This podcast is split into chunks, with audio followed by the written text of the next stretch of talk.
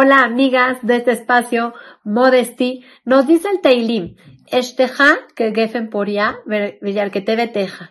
Nos dice, tu mujer será como fructífera vid en los confines de tu hogar. Podríamos entender este pasuk pensando que la mujer no debe de salir de su casa, que el mejor espacio para ella es dentro del hogar. Sin embargo, Hashem nos puso en una generación en donde la mujer ya sale, incluso en ocasiones trabaja, y la mujer tiene puestos importantes ya también en la sociedad. Por lo tanto, la Torah tenemos que entender, amigas, que es para todos los tiempos y todas las generaciones. ¿Cómo podríamos entender este pasuk hoy en día en nuestra forma de vida, en el contexto y en el, en el momento de la historia donde Hashem nos ha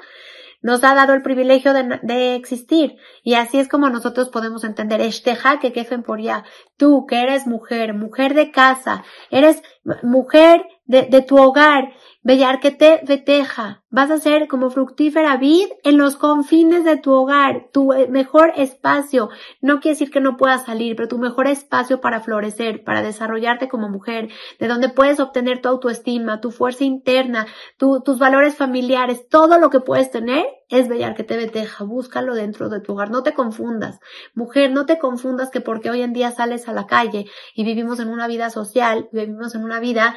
también de negocios y vivimos en una, en una vida ocupadas y ocupadas en, en cosas en las que nos nos implican salir a la calle, quiere decir que afuera vas a encontrar tu fuerza. Recuerda siempre que donde tengas que salir y lo que tengas que hacer, que tu fuerza y, lo más profundo de ti lo vas a adquirir siempre, Bellar que te en los confines de tu hogar, que ahí es donde vas a encontrar tu lugar de desarrollo, ese punto donde puedes tú crecer como mujer, que puedes crecer como persona, como Yehudi, como Eshet Hail, como una mujer preciosa ante tu esposo, como una persona que sea digna de admirarse en el pueblo de Israel, de ahí encuentras tu fuerza, la encuentras en los confines de tu hogar.